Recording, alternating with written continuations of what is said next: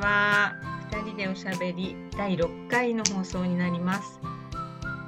ーと6月ですね6月1日あの今ちょっと収録は3月の終わりの方なんですね今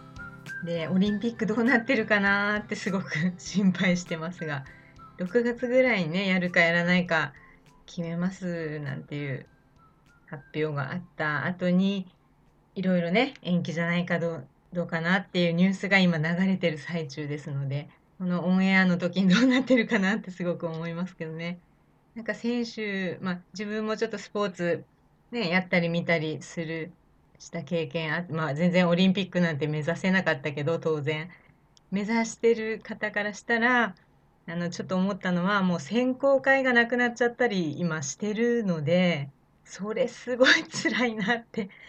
思ってニュースをね見てます完全な形で開催したいですって安倍さんが言うのをね何回も聞いてるんですけど完全な形って今からできることじゃないのってちょっとね選考会からできることじゃないって思ったりしながらニュース見てますけどどうですか こうさんそうはですよね。もうあのコロナウイルスがねね、もう今はそうそうもうそのニュースばっかりで、あそうそう、はい大事なこと言ってませんでしたあそいえれいえでねで、私サッカーが好きで、結構あ楽しみにしてたんですそうですけど、そうなんですよ。だけどどこもそうですよね J リーグそうも野球もね、はい。今3月だけど J リーグも中断それからイギリスのプレミアリーグも中断イタリアのですよねセリアも中断、うんも本う全部中断、当ですね はいでも選手もあのあれですよね NBA も今バスケでね、はい私バスケよく見るのでほうほう NBA も止まってるしうーんあと日本のリーグも中断に今なっててあそうなんです選ね手がねそうあうんのアメリカに帰っちゃったりする選手うんもなんかニュースで載ってましたけどうんなるほどね、うんやっぱりね家族が一番なのではいやっぱりね向こうの人うんの感覚ってすごい強いのでそうですよね、うん、ねそんなことも起こったはりしてますい、からう。んきもう決まってるのかな オンエアの頃はねどうなってるんでしょうどうなんねでしょう収束してればいいなと思いますけどねちょっとね、うんまだまだまだですうもんね、ん今、うんうんそうですよね、はい、そのコロナウイルスうんのことを見ててね、思うことが、はい、 あってああ何ですかぜひすいやあのやっぱりまず大前提として政府が発表してたりねあの、うん厚生労働省がこういうふうに対応しようっていうのをうん遵守してできるだけ一人でもかかる人が少ないようにっていうふうにみんなで動いていくっていうのはとっても大事なことだなと思うんですね。はいまあそこはうんうんすごく大事なことである一方で社会全体がねこう一色になっちゃうのはやっぱりちょっそとうですね全体がこう一つの意見一色になってる時にうん、そうじじゃないそう可能性もあるよねっていうのはゃ、うん、心の深いところでこうちゃんと分かっておく必要があると思うんですよね。そうですね、うん、でその上で今まあ職業人として私もスーさんもこう要求されてるきちっとした防衛であったり一人でも罹患者を減らす努力っていうのはちゃんと続けながら一そ方うでですね言いにくいことを言ってくれてる人のおそうですねこともそうだなと思う気持ちもあるべきですよね。そうですね、は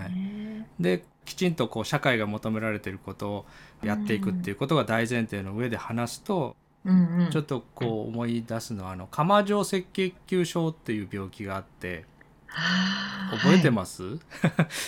い、なんかねうっすらとしかないあ記憶そうにですかなんだっけはい私結構この病気好きで病気が好きだなんて言ったら変なんです けど、 この病気のことをね思い出して、えーちょっとこれ何ですか話してみようかなと思ってねはい少しはいあるんです、えっ、とねはい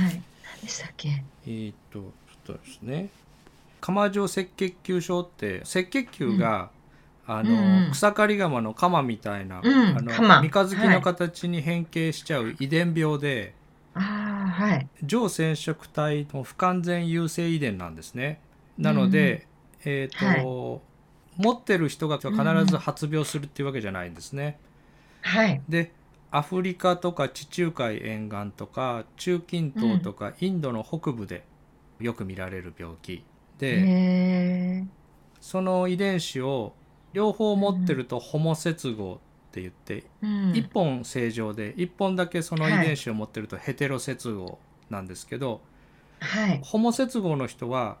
常時発症してる状態なので成人前に死んじゃうんです大人になれなくてすぐ死んでしまうだけどはい正常のものとその釜状赤血球症の遺伝子を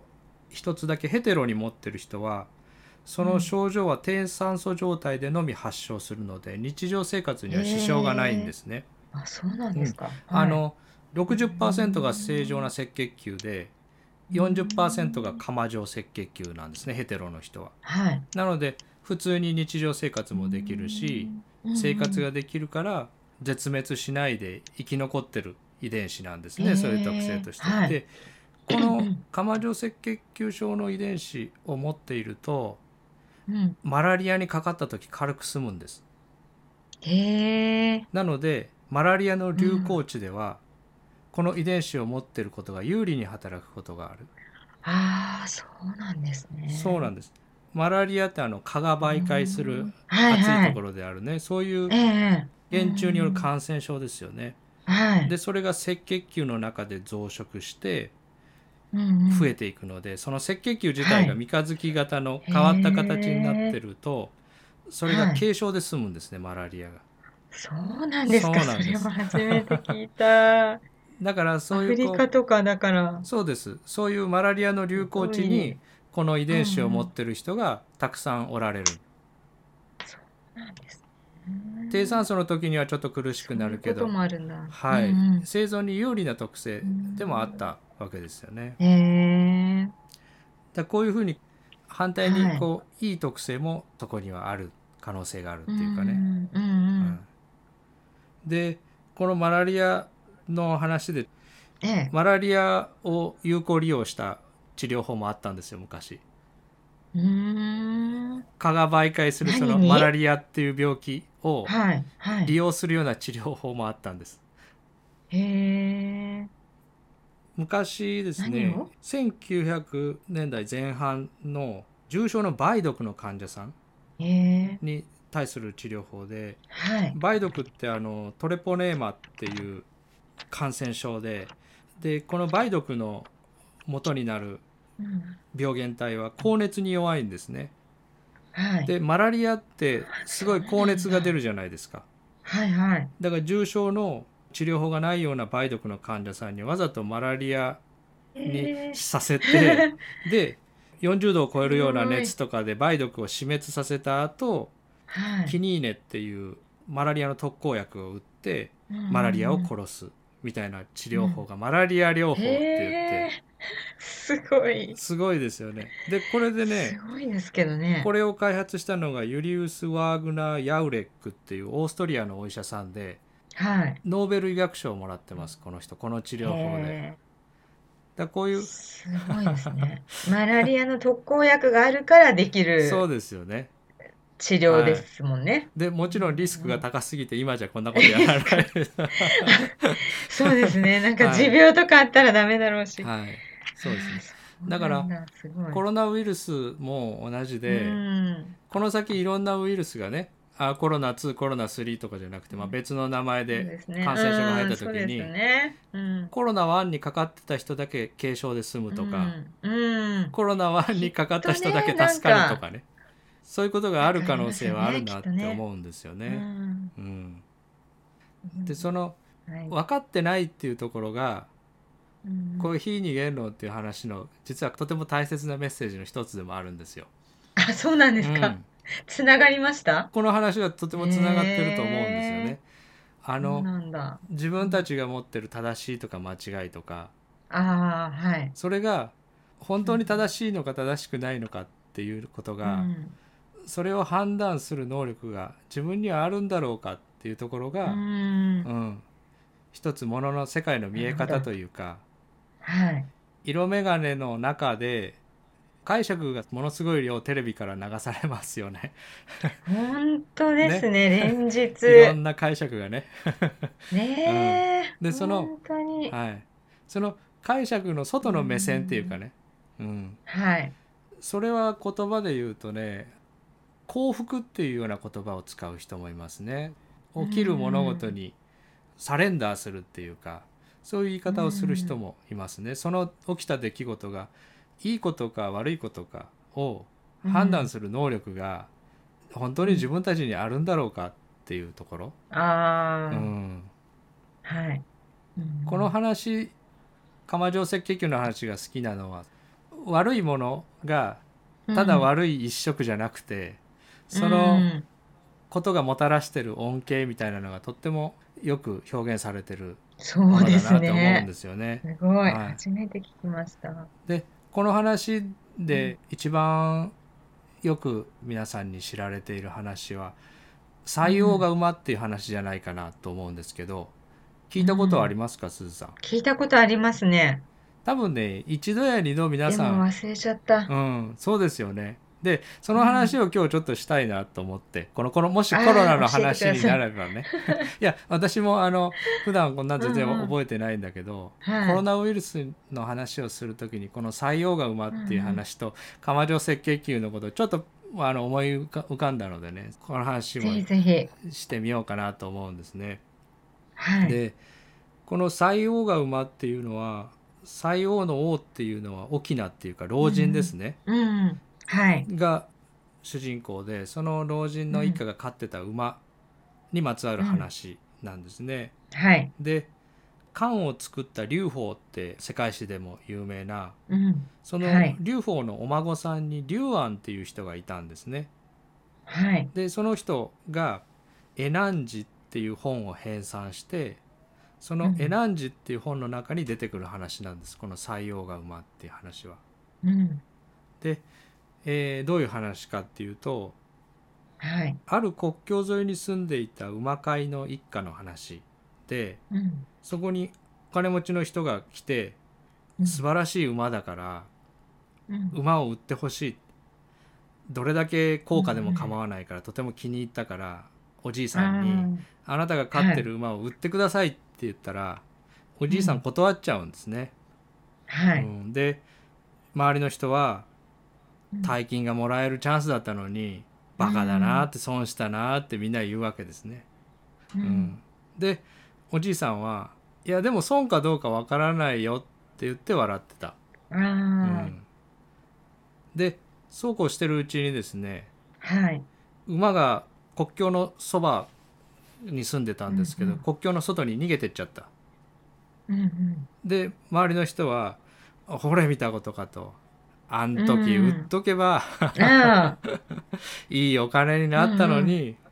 お前はバカだな」と「やっぱりあん時売っとくのが正解だったじゃないか」うんはいはいでおじいさんはうん「いやでも逃げたことが悪いことかどうかは分かんないよ」って言って、うん、おーはい。えー、どうなるんだっけ全然覚えて多ない。分ね、はい。誰もが一度は聞いたことある話だと思うんです私もね20年ぐらい前に一回聞いたことはあるけど、うんその時ね全く心にも引っかからなかった、はい。うん、でも今あこの話 はあ普段話してることと同じことなんだなって思うんですよね、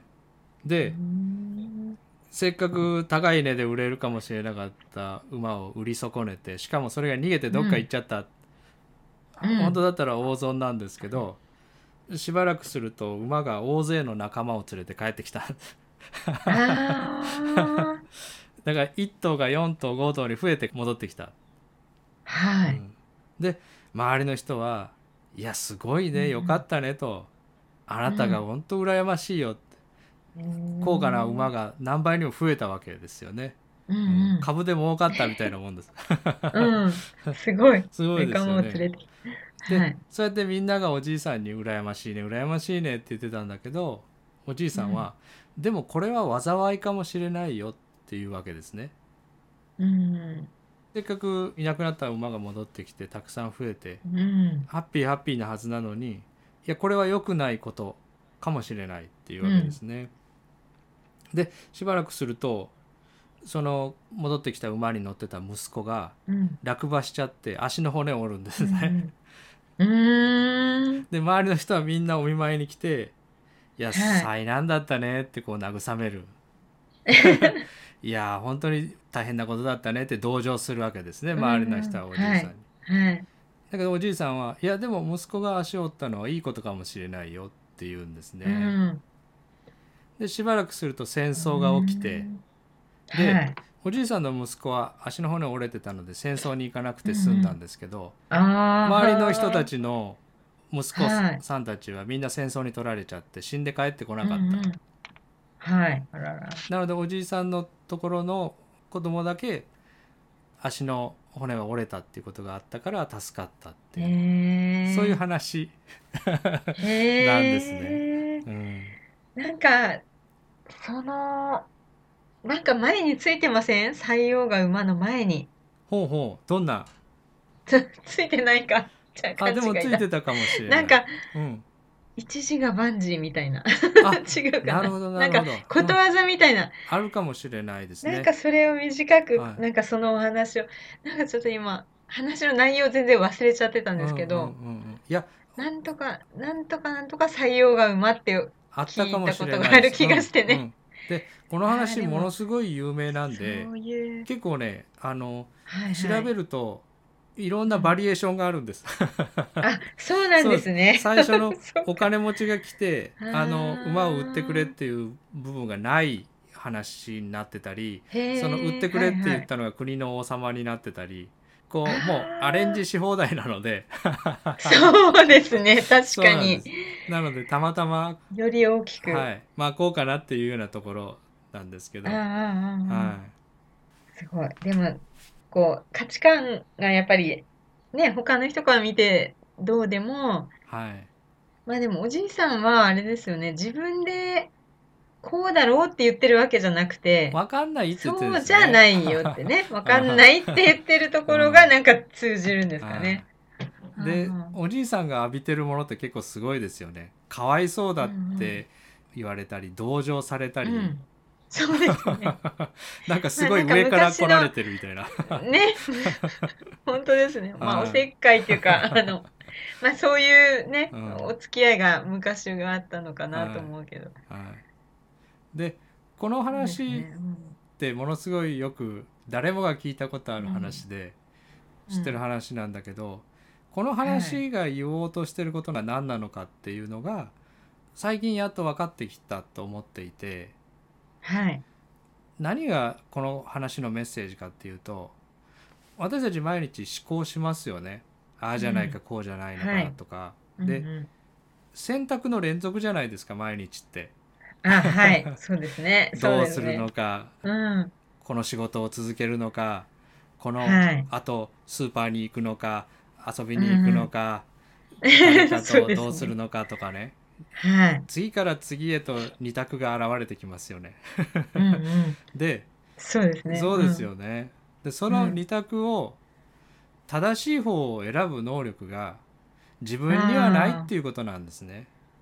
うん。うんうんそれがサレンダーっていうことだと思うんですね。降参っていうか。はい。うんでついつい気を許すとうん自分には正しい方を選ぶ能力があってうんいろんな情報を集めて世の中自分の外側を見張っていていい方を選んでい生き残っていくみたいなそういう現れになっちゃうんですよねうんつい気を緩めると。はいはい。でそうじゃなくてこの自分の頭の中に次々浮かんでくるものこうした方がいい、コロナは危なくて恐ろしいものだとかうんこれは危険だとか、こうなるのがいいことだ良くないことだって次々に降ってくるものが、そんなにこう精度の高いもの、うん。こう事実を分かってて分かってるものがおしゃべりしてるわけではなくて。うん わかんないのにうんああじゃないかこうじゃないかっていうのが次々言ってくるっていうか。そうですよはね。本当今のテレビ毎日そうですもんね。 そうですよね。朝から晩まで本当に、 まあ、だから正しい合ってるかわからないけどなんかすごい思うのは批判するのは簡単じゃないですか、なんはいか総理大臣のうんうん。ね決断とうか。んだけどなんかあれですよね一人一人がまあ選んで正しいかどうかわかんないけどももうちょっと自分で考えて選んで責任、まあ、責任はまあ自分である程度やっぱりじ、ね、自分のことだから全部保証ねそこはねまあ物によるけどはい、はいあのそこはスーさんって思っちゃうとはいあのうん、考えてってすまないなとおっ思しゃったじゃないいですかそうはいもっと考えてっていうふうにで、うんうんそこがやっぱりこの採用が馬が壊そうとしてるところだと思うんですよ、私たちってあ考えて考えて考えたらー正しうんい答えにたどり着けるような気がしてるじゃないですか。気がしますけどね で間違ったことをした人は考える量が足りなかったから浅はかだったから あー間違えたあーうんなんかねそういうそふうに思ってるとこはありますね、うんだうそこがやっぱり思考の中で正解うにんたどり着かなきゃいけないし思考を深く深くして物事を考えてうん考えて考えた人の方がちょこっとしてか考えてない人より正しい答えに行くんだっていうところがそうじゃないんだよっていうメッセージなんだと思うんですね。うん安倍首相も分かってない確かにですね。うん何が正しいか分かってないですね。だからそうでしょうね、はわかんないですもんね分かんないですだっ分かんないです。あのて多分誰も、はい。だから安倍さんを批判する人はうんうん安倍さんは正しいことどういうふうにこの日本を導けば良くなるかうをん分かってるはずだ分かってなきゃいけないっていうあー妄想を握ってるんですね。そうですね、きっとね自民党が通そうとしてる法案を通せばうん今よりうん良い日本になるかどうか自民党の人たち分かってないと思います。安倍さんも分かってない。うん安倍さんの中にこうした方がいいだろうとかこうしたいっていう思いは浮かぶけど、うんそれがそうなった方が良くなるのかどうかっていうのはうん安倍さんはじめ地球上に分かってる人はいないっ ていうそういうそうですよことねなんですね。うんでそれをちそこょねっとこう補足する話をすると、はい私たちがその考えて考えてっていうのをどこで考えてるかっていうと大脳で考えてますよね。それそれは大丈夫ですそようね。ですね、はい、うんうんそれはそうですね、なんかハートで あ の守護神からこう答えをもらってるとかいう人もなどっかにいるかもしれないけどああいるかもしれないけど一応大脳で考えて私まはすちょよっね。とそうですあよかったね大丈夫だと思います、そうですよね。何も見えないので、えーあ見えないしよかったです聞こえない私も見えないしので聞こえないです。はい。はいでその大脳っていうのがはい、大きく3つに分かれるんですね。うん感覚やと運動やと連合や、は3いつに分かれる。うんではい大脳の脳のニューロンの細胞がいるのは表面2 5ミはリいの厚さのところにうんニューロンがいるんですね。ではいその大脳の表面積っていうのは一説によると2200平方センチメートルって言われてます。うん結構シワがたくさん入ってるので深くまで折りたたまれてる。はい、うんはいでこの2200平方センチメートルっていうのうのんうちの考えをしてるのは連合やですね。うん感覚やっていうのは入ってきた入力に対して見てる世界を作ったり、皮膚に何か触れてるとかそういうのを感じたり、入力をはい作り出す、映画館に映画を上映するのが感覚やですねうんうんでその感覚やで上映したものに反応して動かすモーターの方ですね、うん手を動かしたり、はい足を動かしたりするモーターの方が運動やで、はい感覚やでも運動やでもない場所を連合やって呼んでて、うんその連合やの割合がうん猫では2.5%、はい犬では7%でうん猿では11.5%チンパンジーでは17%って言われてるんですね。はいで人は29%が連合やだって言われて、はいこれから先どうすればいいだろうとかコロナどうなっていくだろうとか。んってどこで私たちが考えてるかっていうと大脳の連合やで考えてるって、まあ、言わざるを得ないと思うんですね、この解剖の仕組みを考えると。でうん脳の表面積全体で2200平方センチメートルのはい29%が連合やっていうことは2200平方センチメートルの30%がこのああだこうだ考えてる連合やの表面積ですね。はいでそれああはだこうだね あだこうだねい 毎日ね本毎当日に毎日ああだこうだはい、はいめんどくさいことねはい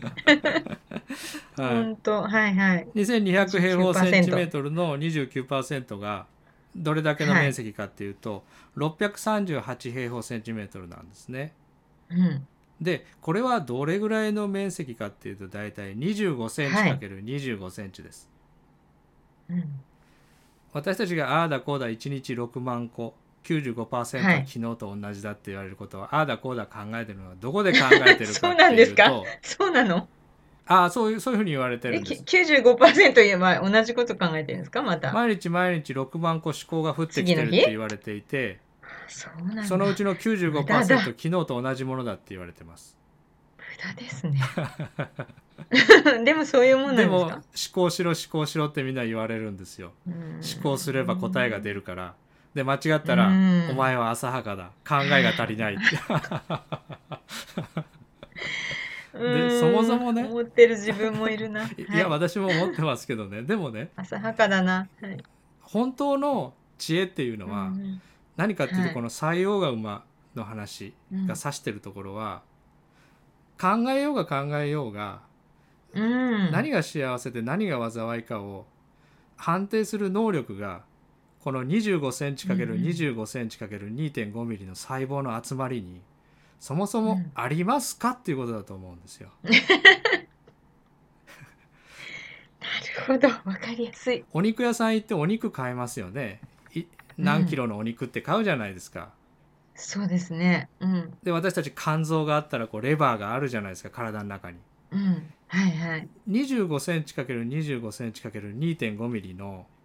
シートですよ、これぐらいの。これぐらいはのシートがいシートシートそうですよね2.5ミリしかないですから厚さのそうですねシートがあれが正しいとかこれが正しいとかこれがいいことだとかうんこれが悪いことだとか毎日毎日生き残ろうとして考えてるんですうんそれが本当に正しいことを演算する能力を持ってるかっていうことだと思うんですわかりやすい記憶は記憶は別のとこですか記憶もね記憶扁桃体とか別の場所もあるそうしかいやでも別のね場所ですねいやいや考あえるのが表面なのかなちょっとあ全然の脳の解剖学忘れま脳したのけど、ねあの表面ざっくりしか2.5ミリにしか細胞はいないんですでその奥のところは全部電そう線なんですね、はい高度なんですねへえだから、そっかはい、表面にしか細胞はいないうんうん2.5ミリにしかなので連合野の一部も記憶に関わってると思いますなんかこう指させるようなん記憶はこの場所だねみたいにピタッと言い当てられるところに極在してればいいんですけどもっといろんな場所で混ざってるって言われてるので、うーんそうなんですねはい、なのでこうは思考することでなんか正しいことやいいものの方に行きつけるような気がしてるじゃないですか、あうんいつも。そうですねそうですよねあそうですねそう行きつける気がしているんだけどもどうにもなんないことがあるうん、っていうのもちょっと経験そしうでてすよねませんかそうしこそうのですこれぐらいの年代になはるいと、はいそうだですからそ「えいやってみよう」みたいうでなす そうですよもうやっね。てみるしかないみたいな、はいはいなんか度胸っていうかね、うんうんうんなんかそのどっちにしてももうやってみた方がいいみたいなのは増えてきた気がしますけど、あね、そう思いますす。それででもスーさんおっしゃってくださってるのは思考を通さないでのそれでいい決のか断でなすよね。そうそうそうですね、そうですよね。答えが本当に分かんないっていう時もあるから、はい。最初からはそうですねう。んそれで、あの私はあのこのメッセージに出会ってからちょっと時間がスーさんよりは長くて、それはたまたまタイミングだけの問題で、はいこのメッセージに触れていればいるほど、自分の頭に次から次へと降ってくるものに対するるこう信頼度が落ちていくって言いますかね。うん。だあからまあ全然当てにならないものが毎日降ってきてるんですよ。うん次から次へと。 ーうんそのコロナウイルスが流行るみたいな出来事に対するラベリングもそうだし、それからうん毎日の出来事や職場で出会う人やいろんな人に対してこの人はこういう人じゃないかとか、うんここでこうやった方がうまくいくんじゃないかっていうのが次から次へとまあはい降ってくるんですけど、うんまあ当たってないっって言いますからね だってスーさんあれなんですよまあ、うんこの部屋まあそうですねこのドア開けたら中にこの人がいるだろうっていうのが降ってきて開けたら違う人がいるんですよ、あ あ、そういう感じ。そういう感じ、うん、ああ、なんか、うん、わかる気がするな。次から次へとこうだか浴らびてるものに対すうんうんる重みが全然前と違うでこの次から次へ降ってくるものの中には、すずさんの頭の中にはすずさんを否定するものやすずさんを傷つけるもの、すずさんに対する悪口みたいなのも降ってくるんですよ。うんはうい、んはい、はい。でそうですねそれ、も真に受けなくていいうんうん。うんうん分かっててうん。演算されてるものじゃないので、うん、そういうところの重みが減っていくっていうことだと思うんですね。楽になっていきますね。はい、楽になってきますうね、んすごく。もうだって命さえあればいいって感じです もん、最近。本当に。本当にね、もういろんな、もうね、いろんな、やっぱり降ってくるですね。そうです。で、うんその降ってきているものが、うんすずさんを小さく緊張させて閉じ込めてるんです。うん。はい。なので、自由になるっていうのは、うんうんうん色眼鏡をかけてルールがいっぱい社会の中に見えますよね。うん。はい。そのルールのそう中ですで好き勝手にしたりそ,、うのんルールをちょっとハラハラしながら破ってみたりっていうことではなくて、そのうん自分を閉じ込めてるものが何なのかに気づくっていうことなんですうね。ん。その降ってきてる思考がすずさんを閉じ込めてすずさんを小さくしてる。うん。うんそれがう真んうにん真に受けなくていいものだっていう話がこうん。のあ採用が馬っていう話 なんですあ、ああ、なんかいいですね、それ。はい、なんか、いつでしたっけ ?3 月か4月のはい時に、幸せ、幸せは何ですかって、はい、こうさん聞いてくれた時に、あの、まあ、心地がいいことかなって思ったんですよね。って答えたと思うんですけど、それがなんか今、こうさんがおっしゃった、うんぎゅっと抑えられてないことかなってああおっしゃる通りだと思思いいますましたいやもねう。それはビンゴですね、そそれはもうまさにそのはい。前回いや前々回かなちょっと前にその魂の話をした時にスーさんがはいおっしゃってて、うんうん。あ本当にまさにそうだなと思ったことが結構あったんですね、それはですねはい。スーさんが私を定義するときに魂っていうのがただ見守っていてただそこにあって自分ではあるけれども全てを知っているような感じだっておっしゃった。うんで、はいそれがね好きなことに没頭してる時や、深い眠りについているような時のような、うんストレスがない状態の時にはああ、どっかに遊びはいはにい行ってるっておっしゃったんですよ。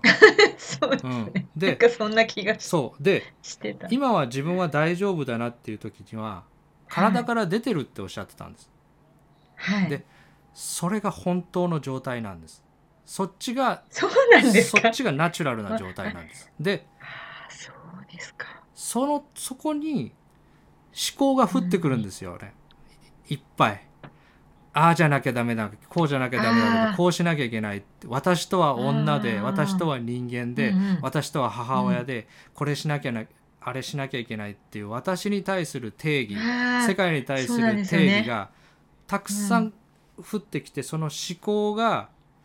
世界を分離させて、うん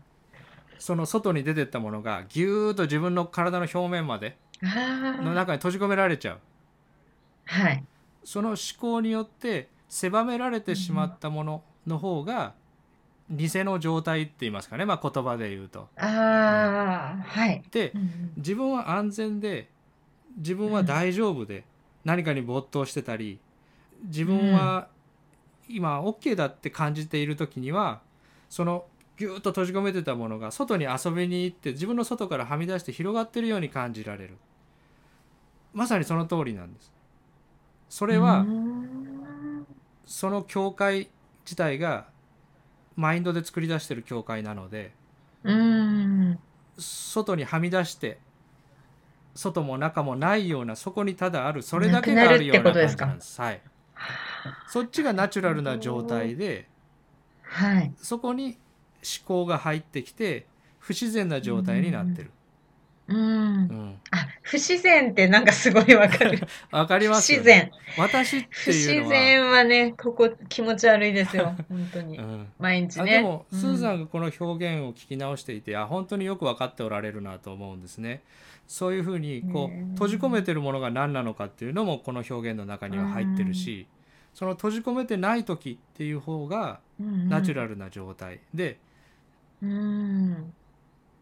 その状態にある時っていうものがうん。いろいろ考えが浮かんで自分はなんか母親としてちゃんとしなきゃいけないんじゃないかとか、うんこう女性としてちゃんとこうあるべきなんじゃないかっていうふうに自分をこううん定義して制限していけばいくほど個体のこの表面の皮膚の中だけのもののようにうんギュッとこう押し込められちゃう。うん。うんっていうことだと思うんですなるね。ほど。はなんとなくの感覚ですけどね、もちろんね。いはいあの別に自分の姿を上から見てる とかそういうことじゃなくて、そもそなんもかそもそ何もも入ってないものなんですよ、うんスーさんの中には。あ、そ入うっでてしなたいものね。なんですよ。そうでそでれしがたね。俺が生きてうんて、俺が考えに考えて正しいことを選んでってやって、うん私が大きくなってる間は、うん私が切り離されちゃうので世界から、うん自分の中だけにあってはい。自分の伺いの知れない外の世界の中をこの私がサバイバルしていかなきゃいけないっていう生き残りゲームになっちゃうううんん。そういう感じだと思うんですよね。うん。なるほどって感じですね はいなんとなく感じてはいたことですはね。でも言葉にはちょっと自分では難しいし、そうそう、こんなに考えたことなかったので。それであのちょっとおもうちょっとここもスーさんと話せたらなと思ったの ははい。私に対する定義をうんスーさんは前回かなあの前々回か、うん体と意識と魂っていうのが私その3つが私だっておっしゃってくださったんですよね。うんはい。うんでいろんな本読んだり見ても一人一人定義が違ったりしてこんがらがるんですよ。はい。はい、はい。でうんうんこういうふうに定義しておくと、まあ、どの本読んでも大体読み取れるかなって思うようなところが、はい。私が落ち着いてるところがあってで、はいそこをちょっとすり合わせることができればはい聞いてる人に聞きやすいのかなっていうことも思うんですね。で、はい。あのースーさんの定義だと体と意識と魂が私だっていう定義なんですけど、うんはい。感情とか思考とかってどこに入りますどうどうなりますそういうものは私じゃない感じですかうーんいや、私ですね、それも、うんううんーんと、意識の中に入る感じうん。か意な。識の中に入るんですね。はうんい。うん。わかります。考えたり、はい。そうですね、大きく言ったらそうかな。確かに魂は何にも手出ししないけど、意識の方は喋ったりいろいろうん自分で決めたりコントロールできたりするものだっておっしゃってたのではい。でこういうふうに捉えると分かりやすいかなって今自分が思ってるのはは、い私っていうのは心と体の2つ、うんうんうんうんで心心と体ですねで、はい。その心っていうのは思考と感情っていうふうに分けたらどうかなと、なので心を2つに分けて言えば私っていうのははい思考と感情と体の3つだ、うん。うんっていうふうに、ははいいあの捉えてます。うんわかりやすい。ですかねあのまうあんどこかで共通のワードとして、あのはいスーさんとおしゃべりしていく中でこういうふうなものとして扱っていこうかみたいなふうに合わせることができればあのあ、そうですはい、聞ね。かれる方もちょっと聞きやすくなるかなとは思うんですね。はい。なのでスーさんの体と意識と魂っておっしゃっていたその魂はちょっと別にします。それは魂は、はい、わかりました。別にしますねこの間スー、さんがリラックスしてる時には出かけてってるのでそれはあちょっと別にします。はい 自由なんですよ。自由なんです話ねを。体に制限されてないですもんね。そうです、そうです。はい。で嫌なことがあったりストレスがあるとキュッと自分の中に入ってくるんですよね。そうですねはいそれはちょっ戻とってくるあの出かけちゃうので、うんうんスーさんには入れないでいくと、スーさんの定義でいくと、はい体と意識ですね。そうですそうですね。ね。でその意識を思考と感情っていそうですうね言葉に分けて考はえい。る。あ、そうですねうん。っていうはのい。で大丈夫ですかね。いいと思います。魂っていうことをはい。意識っていうこのスピリチュアルな業界とか宗教とかでそういうふうな言葉で呼ぶ人もいます。うんはい。なので意識っていうのはどっちかっていうと気づきの意識とかね、うんあ大いなる意識とか魂側のこうものをラベリングすることに使われてることが多いのであ。うんちょっと外した方が聞かれてる方には分かりやすいのかなっていうふうに思います。はい、うんなので私っていうのは思考と感情とわか体ではいその3つではいっていうふうにこの先ちょっと、はい。帰ってきました。ありがとうございま すあの話に使っていければな見えるとこにってね。ああいりがとうございますわはい、はいかりました。 うんうん。OK です。ありがとうございます、この魂の描写はね本当にああはいそうだなーってうまいことをおっしゃっておられるなって思ったんです そうよですか。なんかお温泉に入ったり。何の根拠もねいや感じるままだけど。なんか心配事がなくて温泉に入って、うんわーってこうくつろいでる時ってそうですね。そのものってこう体の外にはみ出してるじゃないですか。うんうんううんんでそれが自然な状態というか一切の解釈を外した状態、うんうん。そうですだとね。思うんですねストレスが本当ない状は態。い、なんかね、でも温泉だとそうなるけど、はい多分、はい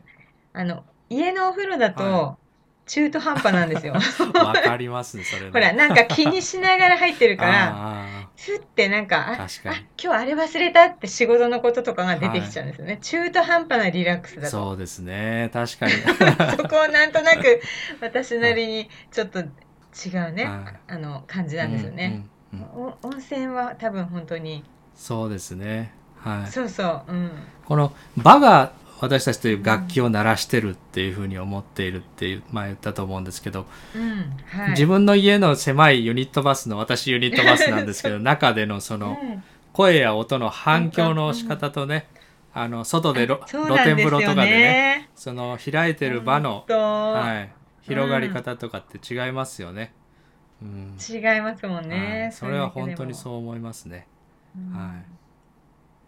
いかに影響されてるかですうね。ん、周りのものとかね、そう場所とかそしてその人とか。その時に降ってきてる思考にです ね、そうです、ねうん例えば露天風呂でもうんなんか心配事があったらね、うんう。ん本当だ。降ってきちゃうんですもんね。は確かに毎日同じこと考えてるかもしれないなって今いはい、思いながら聞いてまいしやたけど。本当に私もつくづくそう思いますねまたこれ考えてるよって、 はい本当にそうですね。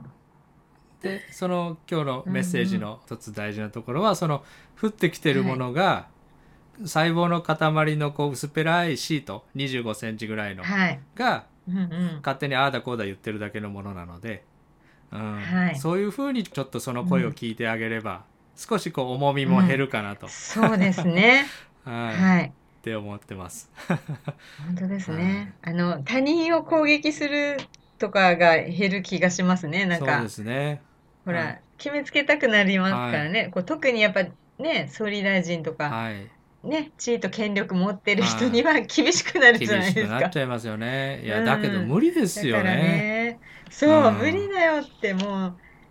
うなんかいつかなんかのスポーツはでい選手がすごくこう文句言われほてうまくプレーできなくて。うんうんで、だったらお前やってみろって言っへたーのを、なんかあね、ーニュースじゃなくて、なんかで見たんですよ、 ちょ本か言いな言いたくなそりれますよね。すごいよく、 そう、すあごーいよくわかると思う。まあ、スポーツはうね、んなんかそういう応援が、の楽しさもあるかそうらで、すよね。で、感情が入っちゃうからあれだけうど、んもうだったらお前やってみろっていつも言われ る、言われるかもしれないと思いながはら、いなんかいろいろやるようにはなりました、うんそれを見てから。うんうんうんそう自ですね分はこう思うけど、ね、相手の人どうかなってそうですちょっよとね考えるきっかけにはなったんですけどうんうんね。確かにはい、はい、そうですよね、うんはいなんかあの、ははいはいもっとこれこれに触れたいとかここ話したいとかなんかあれば大丈夫な感じですまあかまあまあ、はい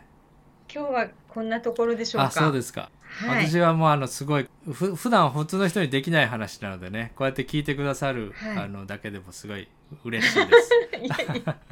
そうなんか面白いですよ ねその、はいなかなか貴重だなって思いながらいやこういうねマニアックな話を面白いと思ってくださ るマニア方がいッて、ク